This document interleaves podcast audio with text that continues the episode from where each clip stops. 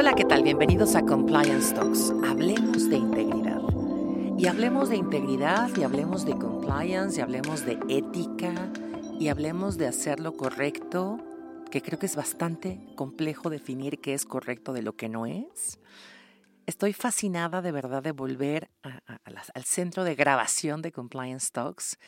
Les cuento que, bueno, por algunas semanas, entre año nuevo, cierre qué sé yo, pues el tiempo, el tiempo pasó bastante rápido y entonces lo que quise que no se dejara como en tantos espacios, que era que de manera semanal salieron compliance talks, pues bueno, se volvió por ahí un par de meses, un poquito más en ausencia, pero ya estamos de vuelta.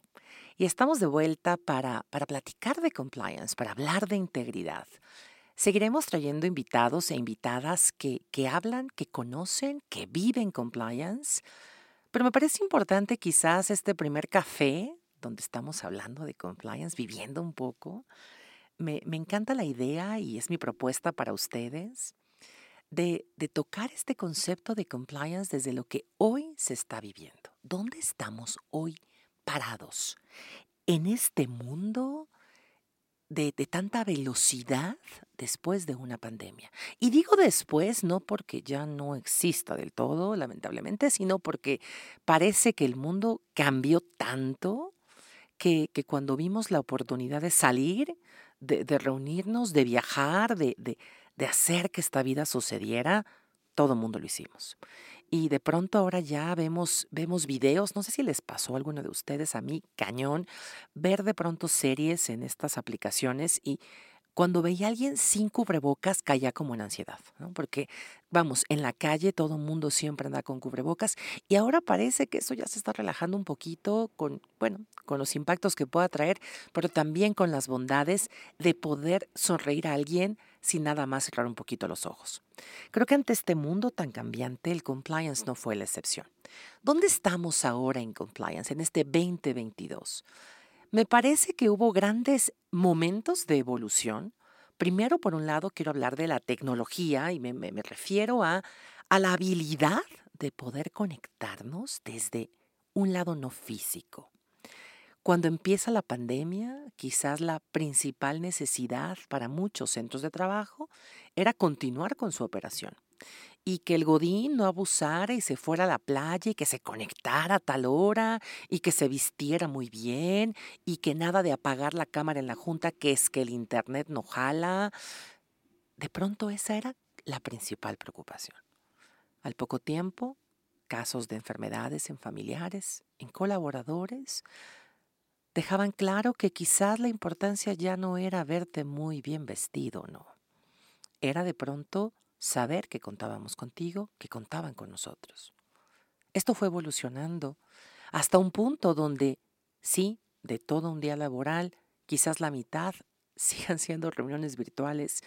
Y preguntaba hace poco a una muy buena amiga mía, ¿por qué tantas reuniones? Porque me contaba que al día hacía entre 5 y 6 Zoom o cualquier herramienta. Y me contaba así como en confesión, Adriana, es que necesito ver a la gente. Y creo que emigramos de este miedo feroz de que no se me escape el godín a la playa a quiero saber que estás bien. Es más, necesito verte. Y creo que ese necesito verte hoy se ha convertido también en herramientas para ser mucho más efectivo.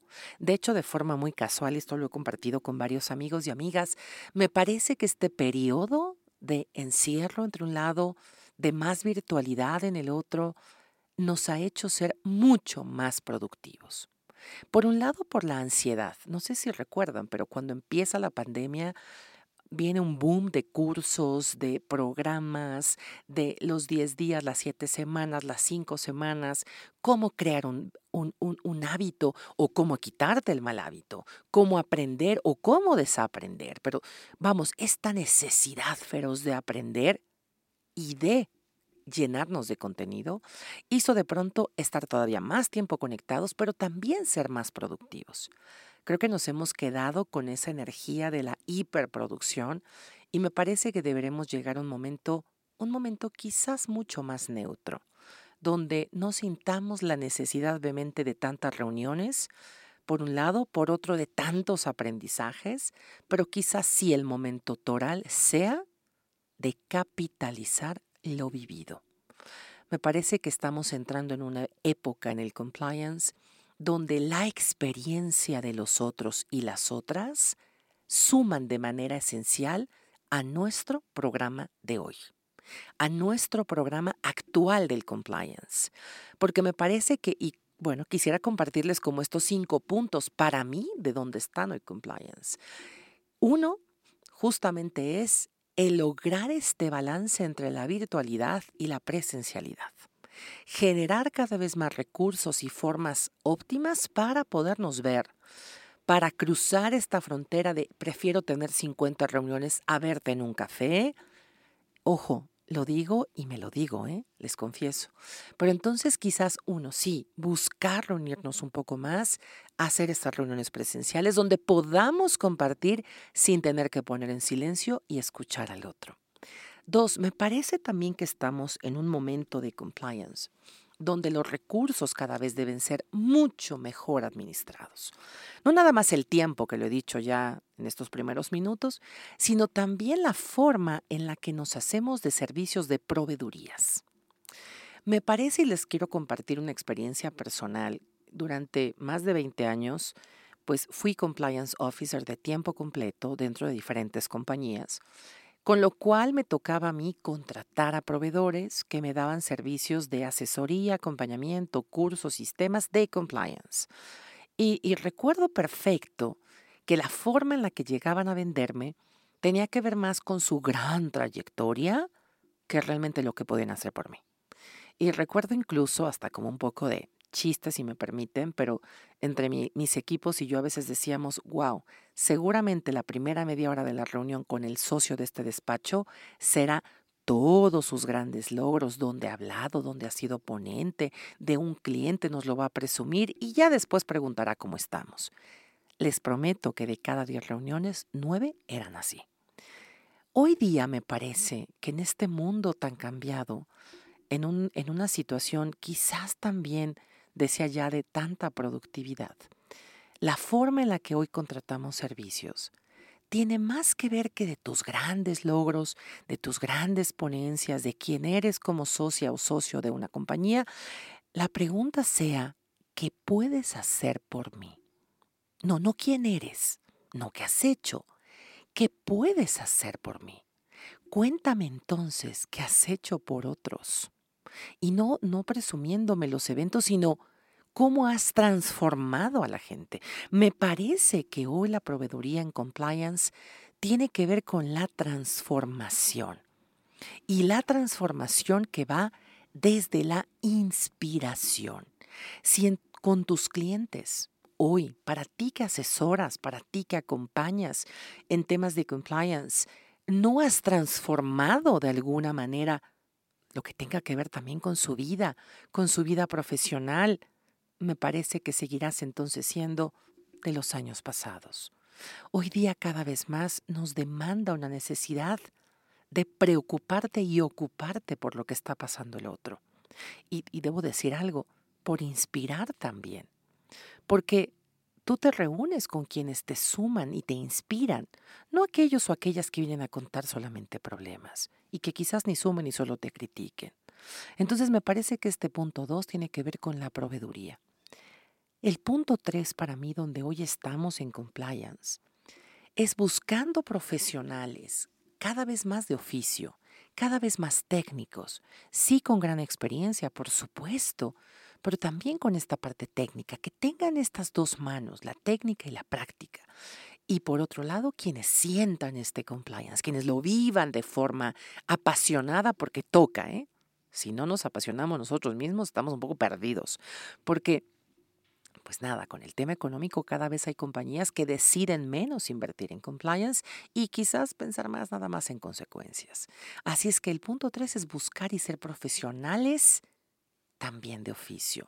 Algo que me ha tocado mucho en estos últimos años es cada vez más ver casos y, escucharlos, porque, porque han hablado conmigo varios y varias de ellas, que han decidido abrir una práctica como servicio, consultoría, despacho de compliance. eh, pero diciéndome antes de otra cosa, ah, ojo, pero nunca he sido compliance officer. Bueno, de hecho nunca lo he hecho. Bueno, no me lo he dicho, no me lo han dicho, pero de hecho no tengo compliance ni en mi despacho, ¿no? Eh, pero sí que lo quiero vender, porque suena un montón, porque me han dicho que yo, que yo nací para esto, que, que se me da. Creo yo cada vez más que necesitamos ser consistentes. No podemos hacer un programa de compliance, menos venderlo, si nunca hemos sido ni hemos hecho esto. Me parece para aquellas y aquellos que sueñen generar una práctica del compliance, mi recomendación es haz al menos un programa aunque sea pro bono, hazlo por Dios. Practícalo, conócelo. Se necesita haber hecho para poder vender. No me imagino que mañana yo quiera abrir un salón de belleza y digas que se me da un poco el maquillaje cuando en mi vida he maquillado una novia, cuando en mi vida he cortado el cabello. No, ¿por qué? Porque como lo consumo seguramente voy a ser buena. No, necesitas práctica, necesitas oficio, porque claro, porque cuando las cosas no salen bien, naturalmente, el mejor piloto será el que tenga más horas de vuelo.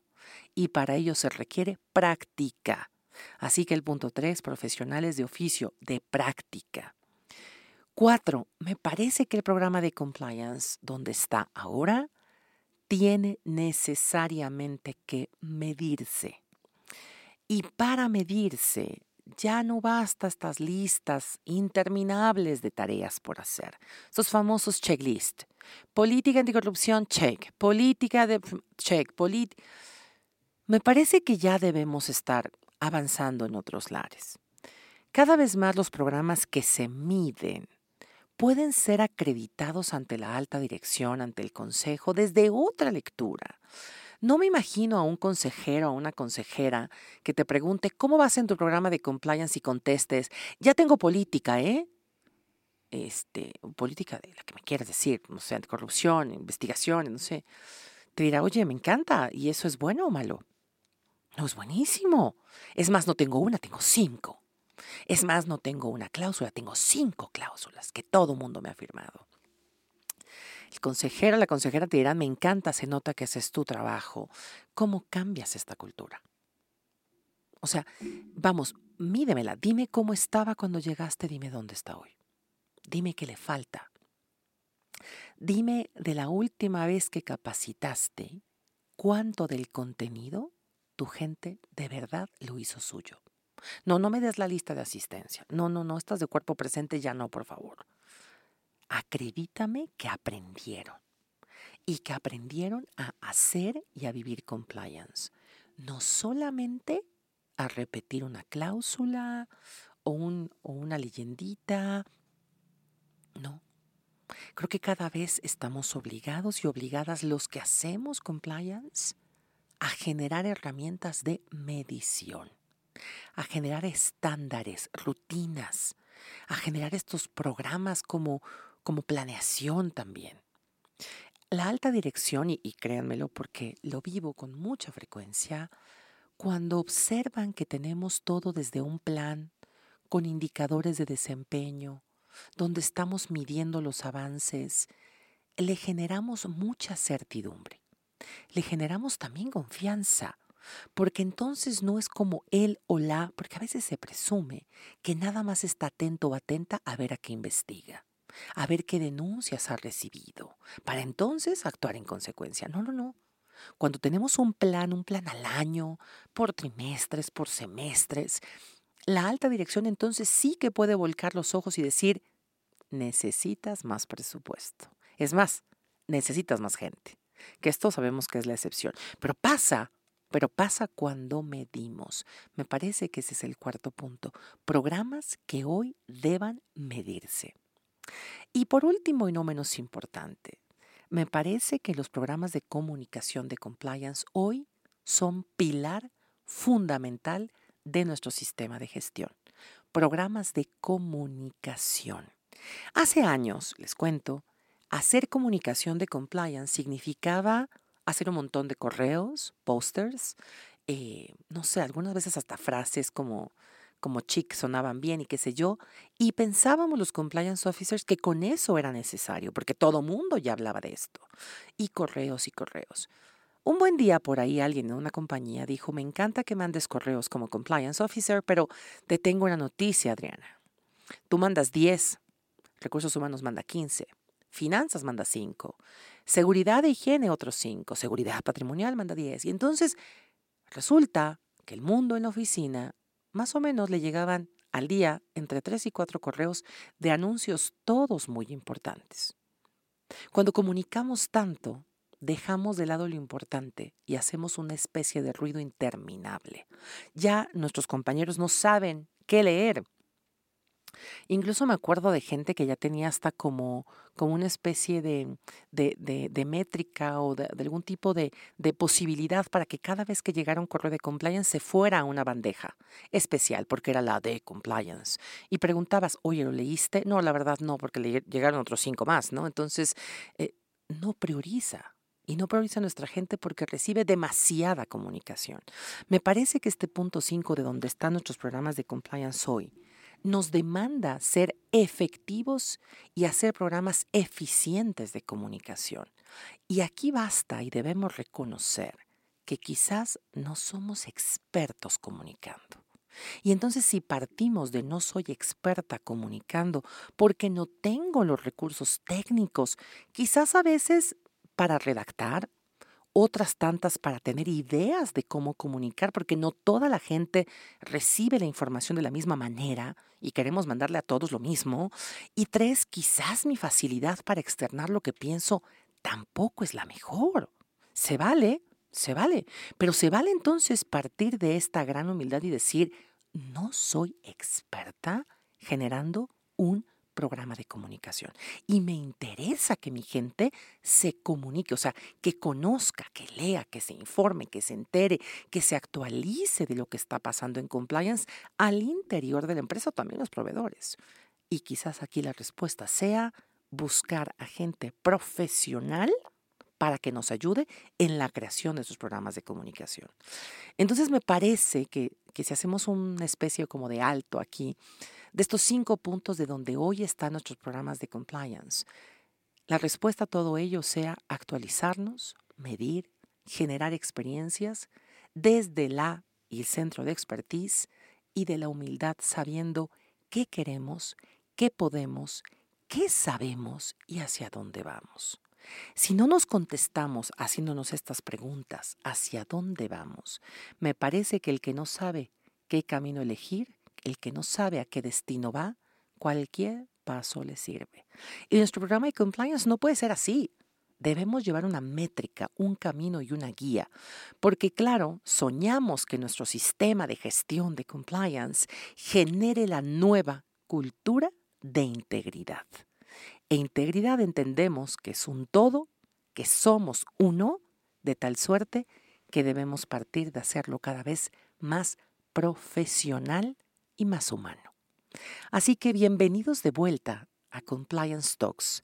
Sigamos hablando de compliance, sigamos hablando de integridad, sigamos haciendo que las cosas sucedan desde la óptica de la ética, de esta reflexión de quiénes somos y a dónde vamos.